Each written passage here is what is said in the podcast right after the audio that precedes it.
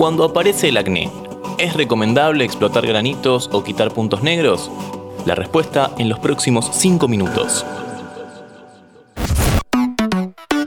Chequeo general. ¡Vaya al grano, maldita sea! Hola, ¿qué tal?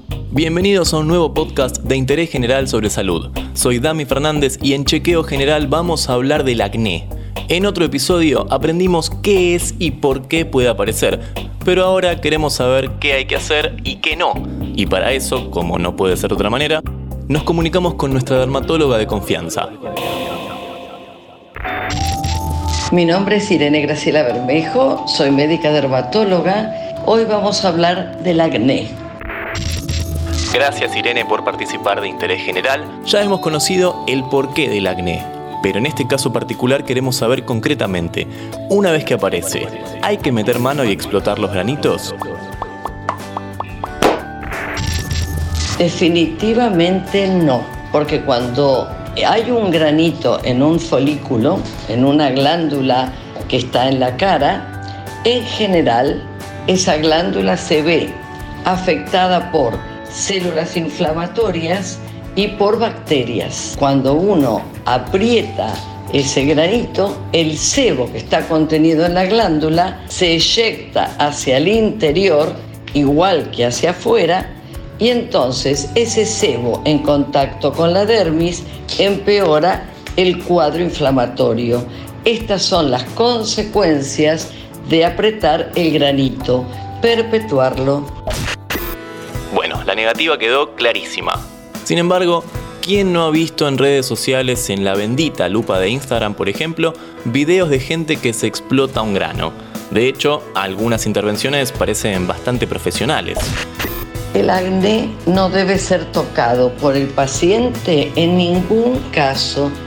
El acné solo debe tocarse en casos de que el profesional lo indique y por la cosmiatra de confianza que sabrá cómo tocarlo, cómo sacarlo para que no se inflame y en el momento adecuado que esto pueda hacerse.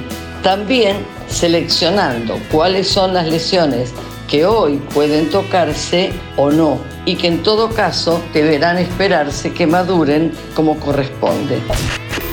Dentro de un cuadro de acné hay varias alternativas. Pápulas inflamatorias, granitos con pus, nódulos, forúnculos, y puntos negros. Tal vez lo más común son los famosos granitos y los puntos negros. ¿Cuál es la diferencia? El proceso inflamatorio. El punto negro no es inflamatorio, solo hay un acúmulo de sebo dentro de esa glándula que se ha abierto al exterior y por contacto con el oxígeno el sebo se vuelve negro. En cambio, cuando hay un grano o una pústula, ese sebo está infectado y hay como una lucha antígeno-anticuerpo, es decir, glándulas que defienden y atacan a la bacteria y en esa lucha bacteria-anticuerpo el producto final es el pus. ¿Y los puntos negros? ¿Hay que sacarlos? Sí, pero en manos de un profesional. La última, Irene, y a modo de recordatorio, ¿cuál es la mejor manera de eliminar el acné? La consulta adecuada con el profesional que corresponda, que es el dermatólogo. Es el profesional quien va a determinar para ese tipo de acné cuál es el mejor tratamiento.